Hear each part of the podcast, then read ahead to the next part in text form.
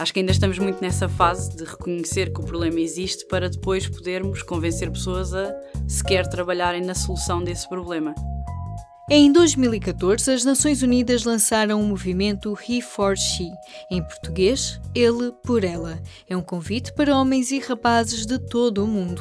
O compromisso é claro: agir contra os estereótipos, a discriminação e a violência relacionada com género, porque os benefícios da igualdade são para todos.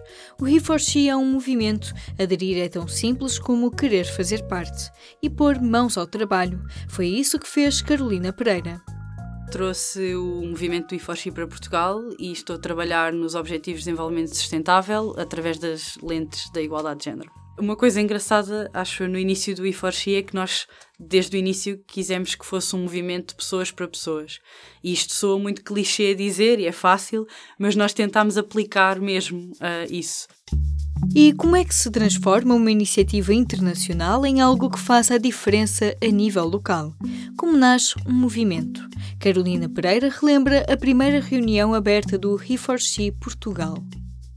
Nós, antes de sequer iniciarmos o, o movimento em Portugal, fizemos uma reunião aberta em que convidámos quem quisesse uh, a vir e explicámos, ok, isto é o E4X internacionalmente, se vier para Portugal, como é que vocês querem que ele seja?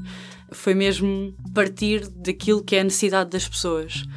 E, e, isso acho que foi engraçado, porque depois, apesar de existir uma equipa que teve de levar aquilo para a frente e trabalhar, existiram muitas pessoas que se sentiram parte do projeto desde o início. Ou seja, ah, aquela ideia fui eu que dei, ou sentiram que aquilo era um bocadinho de todos. Um ano depois, o movimento reúne pequenos grupos em Lisboa, Porto, Algarve, Évora e, para breve, Leiria.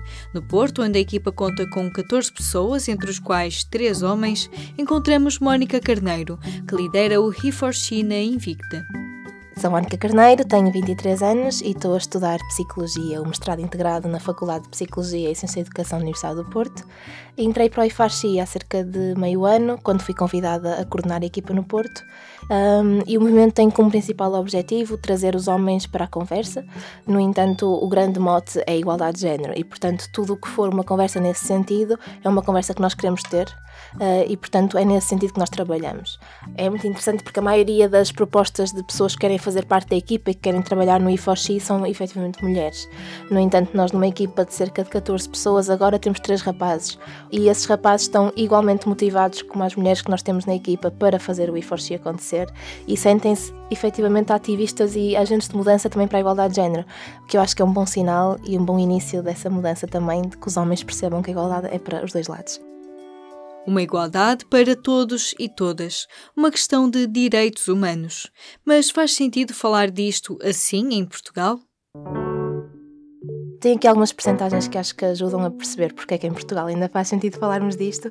A verdade é que dados de 2017 mostram que 80% das vítimas de violência doméstica são mulheres e 90,5% das vítimas de violação também são mulheres. Além disso, 14,9% da diferença salarial entre homens e mulheres, isto são dados de 2015 da União Europeia, mostram ainda uma grande discrepância. Além disso, para ganhar o mesmo montante, as mulheres têm que trabalhar mais uma hora e 13 minutos em Portugal do que os homens, para o mesmo cargo e o mesmo montante. Embora seja um país que eu acredito ser sensibilizado para esta temática, acho que ainda há bastante caminho a percorrer e parece que se calhar é um tema que já não precisa de ser falado, mas estes dados mostram que ainda precisa. Carolina Pereira, em Lisboa, nota que em Portugal há mais dificuldade em reconhecer que estes números estão ligados ao problema da desigualdade de género. Carolina já esteve em países como a Indonésia e a Índia, onde ajudou a criar e participou em projetos com as comunidades. Para ela, falar sobre o problema em Portugal é mais difícil, porque estas desigualdades, muitas vezes claras nos números, não é dada tanta atenção no dia a dia.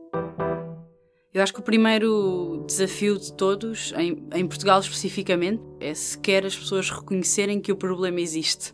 Acho que ainda estamos muito nessa fase de reconhecer que o problema existe para depois podermos convencer pessoas a sequer trabalharem na solução desse problema. E aqui em Portugal é mais disfarçado porque achamos nós que não o sentimos no dia a dia e também aqui é muito existe muita mentalidade do sempre foi assim e se sempre foi assim está tudo bem, não é? Um, pronto, enquanto nos outros sítios, talvez porque uh, seja uma, uma realidade mais agressiva, não se trata tanto de sempre foi assim, não é? É preciso então trazer mais equilíbrio para a forma como valorizamos ambos os géneros. Mas como escolher o caminho a seguir ou por onde começar? Em primeiro lugar, ouvindo todas as partes. Carolina relembra a primeira reunião aberta do movimento. Foi nessa reunião que decidimos que tinha de passar pela educação, porque nessa reunião debatemos muito: será que nos temos de focar na violência doméstica? Será que nos temos de focar no mercado de trabalho? mas depois de debate, lá está, de, de, conversa com essas pessoas de áreas completamente diferentes e, e idades completamente diferentes, percebemos que, ok, o primeiro passo é sequer mostrar que o problema existe. E, portanto, há aqui um quebrar de estereótipos que tem de ser feito e uma consciencialização para que consigamos trazer mais homens e rapazes uh, e, e mostrar-lhes que a igualdade de género eh, trata-se de iguais oportunidades para todos e que, obviamente, eles próprios são prejudicados por essa desigualdade. As personalidades que apoiam as causas são importantes e o discurso da atriz Emma Watson nas Nações Unidas em setembro de 2014 ainda deixa a sua marca no He for She, mas importa cada vez mais dar voz e visibilidade a outras pessoas que dão corpo ao movimento. Por exemplo, Elizabeth Nyamayaro, a mente por detrás do He for She. This is an invitation for those who believe in equality for women and men. And those who don't yet know that they believe. In my nervousness for this speech and in my moments of doubt, I've told myself firmly if not me, who? If not now, when? O discurso de Emma Watson ajudou a quebrar barreiras sobre o que é o feminismo e qual pode ser o papel dos homens neste caminho. Mas é preciso que as ideias ganhem corpo no terreno para se criar um verdadeiro movimento. Acho que esses discursos são importantes para lançar, mas têm de ser eh, acompanhados de muito bom trabalho de, de quem percebe do assunto e de uma estrutura forte que depois agarra esse boom, porque senão, senão morrem. Se não existisse um Iforchi no terreno a seguir ao discurso da Emma Watson, o discurso da Emma Watson teria sido só isso mesmo, só um discurso. Mas antes disso, há mais programas para descobrir. Em público.pt podcasts pode ouvir sobre política, desporto, questões de género ou humor, porque o público fica no ouvido.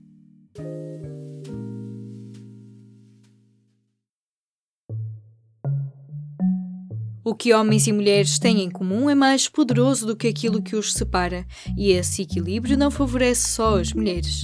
Este é um dos argumentos do He for She para convencer os homens de que também devem contribuir para equilibrar esta corrida onde estão em vantagem. Mas é fácil trazer os homens para este tema? Perguntamos a Miguel Marinho Soares, membro do núcleo do He for She no Porto. Uh, o meu nome é Miguel Marinho Soares, eu estudei Línguas e Relações Internacionais na Faculdade de Letras da Universidade do Porto e uh, estou envolvido no projeto Reforce. É um movimento que tem como missão envolver os homens e toda a gente na, na conversa da igualdade de género, mas os homens, particularmente, depois estão muitas vezes uh, fora deste diálogo. Portanto, poderíamos nos chamar He for All, ou All for All, quase. Um, eu acho que o maior desafio é mesmo a definição da missão do Reforce é envolver os homens num tema que não é atrativo, mas eu, eu, diria até um tema que não é sexy, por razões de preconceito cultural ou um, um certo estigma de envolver os homens a falar num assunto que seria um assunto de mulheres. Se ser mulher é nascer com uma espécie de atestado de desigualdade, ser homem também implica responder a uma série de estereótipos sobre a masculinidade. Por que é que ainda se ouve dizer que um homem não chora ou que não é capaz de falar sobre os seus sentimentos? Francisco Barros, que também faz parte do He for She no Porto, fala-nos sobre estas caixinhas que a sociedade criou para cada género e onde afinal ninguém cabe. Francisco Barros, sou estudante de Medicina do quinto ano na Faculdade de Medicina da Universidade do Porto. A principal forma, ou a forma mais útil para convencer homens a entrar nesta conversa sobre a igualdade de género é levá-los a perceberem, em primeiro lugar, as consequências que a desigualdade de género também tem para os homens, que não, naturalmente, que os homens também saem prejudicados deste contexto social. E, e naturalmente que saem, da mesma forma que as mulheres têm uma imagem na sociedade de fragilidade, os homens têm uma imagem social de força exacerbada, de resistência uh, desumana às vezes, e isso também é prejudicial aos homens. Um homem não, não chora, um homem não abre os seus sentimentos, um homem nunca fala sobre emoções com os amigos, mas talvez seja uma boa forma de convencer homens a, a vir para esta luta, levá-los a, a ver as coisas dessa forma também. É importante que os homens façam parte da conversa e que se sintam bem-vindos, porque a mudança pode ser mais fácil quando homens e mulheres, os dois lados da balança, estiverem dispostos a trabalhar em conjunto. Para o Francisco Barros, isto também passa por quebrar resistências à palavra feminismo. A grande diferença do I4C é, de facto, a vontade de trazer os homens para esta conversa. A forma como o I4C tenta fazer isso é tentando uh, reconstruir a imagem do feminismo que foi ganhando uma imagem negativa, não só aos olhos dos homens, como também aos olhos de muitas mulheres. E isto tem sido exacerbado nos últimos anos. E, portanto, o objetivo do movimento e 4 é, de facto, levar a alterações, levar a mudanças positivas a nível da igualdade de género. E percebeu que só poderá fazer isso quando 100% da população do mundo, e não apenas menos de 50%, estiverem do lado da igualdade de género. Cada vez percebo mais e melhor as implicações de facto que isso tem nas vidas diárias de, de toda a gente, basicamente, sem exceção. O movimento He4She quer pôr os homens a refletir sobre as suas ações. Um dos projetos na calha para Portugal, já aplicado em outros países, é a barbearia. É um encontro só para homens onde eles podem questionar os estereótipos, desenhar estratégias, fazer parte deste caminho para a igualdade. Para o Miguel Marinho Soares, criar espaços de diálogo é essencial para repensar as nossas atitudes a estratégia que nós seguimos mais ou menos no Reforci é tentar sensibilizar as pessoas para o que nós estamos sensibilizados. E nós que trabalhamos no Reforci não somos especialistas nesta área e não somos perfeitos nesta área. Se calhar uma das partes mais cativantes para mim é a autoanálise constante que, ao participar nestas conversas, se torna uma exigência, mesmo nós a discutir, a pensar: não, mas se calhar estamos a pensar neste assunto de determinada maneira porque já estamos habituados a pensar assim. E se fizéssemos ao contrário? Eu acho que essa. Uh, o implantar a ideia de que se calhar as nossas atitudes, por mais corretas que nós as consideremos, uh, devem ser questionadas e provocadas para melhorar, é a parte mais importante. Inclusive é para nós também uh, e eu tenho tido o privilégio de já fazer isso na minha vida pessoal com muita desta equipa que eu já conhecia e agora tentamos levar isso a toda a gente em conversas informais, em sessões em que marcamos presença e se pensássemos nisto de maneira diferente. No fundo, é isso. E como podemos fazer diferente? O que podem fazer os homens para mudar a realidade à sua volta? Pedimos algumas sugestões à Carolina Pereira. A transformação maior se dá com pequenas coisas do dia a dia, não é? E em relação a coisas que os homens possam fazer, e aliás que todos nós possamos fazer, há situações de dia a dia, como se estamos a, a fazer piadas sexistas num, num, contexto não muito apropriado para isso, pronto, não queria usar chamas, mas o body shaming, etc. Uh, dizer que isso não é certo, chamar a atenção, não ficarmos calados uh, ao ouvirmos essas coisas, apesar de não concordarmos. E, e, isso também muito entre os homens, não é? Tem um rapaz dizer ao outro, quando estão a ter uma conversa mais sexista, que não, não é certo e que ou não digas esse tipo de coisas e assim. Também em contextos mais formais é possível fazer pequenas mudanças para respeitar todas as vozes, a começar por ouvi-las, como nos explica Carolina. Criar eh, espaços seguros eh, entre nós, entre a sociedade, para que as mulheres tenham voz e tenham espaço e consigam partilhar as suas ideias. E por isto digo, seja numa empresa, não interromper, deixar que a mulher fale, uh, conseguir, uh, lá está, travar quando algum homem interrompe, ou, ou até mesmo perguntar, não é? Porque depois também isso faz mesmo parte de nós sentirmos que não temos voz, é também não, não falarmos, mas se reparamos que está ali alguém perguntar pela sua opinião. E depois, mesmo na sociedade, conseguir que todos tenham as mesmas uh, oportunidades, e isso faz, acho eu, por micro eventos no dia a dia. Microeventos? É possível que coisas tão pequenas sejam suficientes para transformar a sociedade? Para a Mónica Carneiro, todos os passos contam. Todo o diálogo é transformador, mas isso é uma opinião muito pessoal, e, mas também é o que eu tenho conseguido sentir da minha experiência com esta área. Porque eu acho que, mesmo que uma pessoa não consiga logo chegar às pessoas no seu mais íntimo de relação, digamos assim, com a sua vida pessoal, de reflexão que elas podem fazer, eu acho que se nós fizermos assim, olha, existe o feminismo e o feminismo é isto e é a igualdade. As pessoas já vão para casa e pelo menos uma vez ou outra, quando ouvirem a palavra feminismo, quando ouvirem igualdade de género, ou quando ouvirem for she, vão se lembrar daquilo e vão refletir nem que seja por esse período de tempo.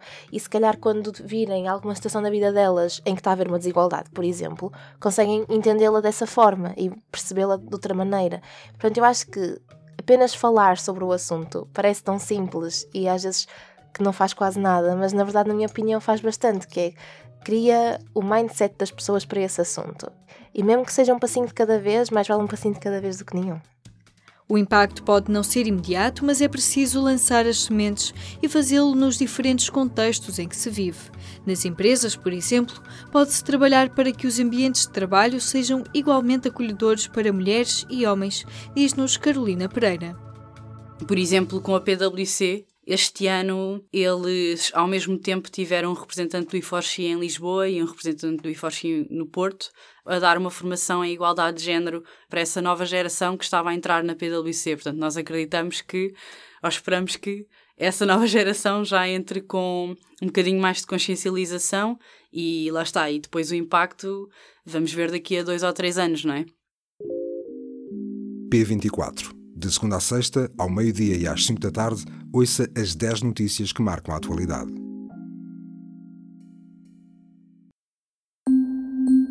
O He for She pretende ser um movimento que aproxima as pessoas nas comunidades, onde cada um faz a sua parte. Mas isto também se aplica aos homens em posição de pôr em marcha mudanças concretas, sistemáticas, estruturais. É por isso que o movimento trabalha a três níveis, explica-nos Carolina Pereira. O IFORCI tem por base um programa que se chama Impacto 10 vezes 10 vezes 10, que é um programa de ranking entre universidades, portanto, educação, meio académico, setor privado e a nível governamental. Cá em Portugal, nós, porque também somos um movimento jovem, iniciámos através das universidades e por isso é um movimento que está a crescer muito no meio académico e já contamos com mais de 10 universidades. E o IFORCI, na verdade, combina muito isto. Tem as campanhas e a parte de consciencialização, mas eh, mesmo com as universidades nós assinamos sempre um protocolo com objetivos muito concretos de 3 a 5 anos e nós propomos essas soluções e, e tentamos trabalhar com as organizações para que elas as consigam atingir. Aplicar a igualdade de género na academia de forma transversal tem sido um desafio. Ainda falta sensibilização para que professores ensinem com lentes de género ou para que as instituições deem condições para alunos e alunas terem oportunidades iguais, antes, durante e depois de chegarem ao ensino superior. Mónica Carneiro. Queremos também criar conversa sobre porquê porque é que uma mulher não pode ser engenheira, como é que uma mulher engenheira se sente num mundo rodeado, se calhar, de muitos mais homens na engenharia, ou como é que um homem, se calhar, se sente em psicologia, ou nem só mulheres, e porque é que eles fizeram essas escolhas, o que é que os levou, será que as pressões sociais que estão por trás disto, todo o contexto histórico que justifica esta desigualdade de género, digamos assim, ou estas questões de género, um, e portanto é mais nesse sentido que nós temos refletido. As opções dentro dos próprios cursos não são tão acessíveis para homens e mulheres. Francisco Barros, aluno de Medicina da Universidade do Porto, explica que em algumas especialidades as mulheres não se sentem bem-vindas. Aquilo que eu vejo no, no contexto da medicina, no, nos médicos, ainda é um, é um sistema algo patriarcal, em algumas especialidades, sobretudo. Existem alguns exemplos concretos que são, são conhecidos de qualquer estudante de medicina, de algumas especialidades específicas que são ainda altamente machistas, altamente discriminatórias, e isso tem efeitos muito reais no dia a dia. Eh, tenho colegas que nunca iriam para determinada especialidade por saberem o tipo de ambiente que se vive nessa especialidade. Por exemplo, a ortopedia é conhecida por, por, por ter esse âmbito, a urologia, a esmagadora maioria das cirurgias, a ortopedia também é uma cirurgia, Portanto, são ambientes ainda muito dominados por homens e dominados por uma mentalidade masculina. Claro que há mulheres, mas nota-se claramente esse, esse ambiente nessas especialidades. Para o Francisco, há coisas que os homens podem fazer quando se deparam com estas situações, mas não é sempre fácil. Falar simplesmente é a primeira coisa e provavelmente a coisa mais importante que se pode fazer. Não de ser apático. Claro que essa é uma atitude nem sempre é fácil assumir, porque existem. Pronto, exige coragem, existem represálias, existem consequências. Eh, lá está, as, as, consequências, na minha opinião, até são mais, mais importantes e mais, talvez mais difíceis de assumir quando envolvem uh, relações pessoais. Porque se presenciamos alguma situação com os nossos amigos e, e queiramos intervir, uh, sabemos que estamos a, a pôr em risco relações, mais consciência e mais ação, perceber que a igualdade não é apenas mais justa, mas também melhor para todos. E quando as conversas se tornam mais complicadas, a palavra-chave é diálogo. Um conselho de Miguel Soares.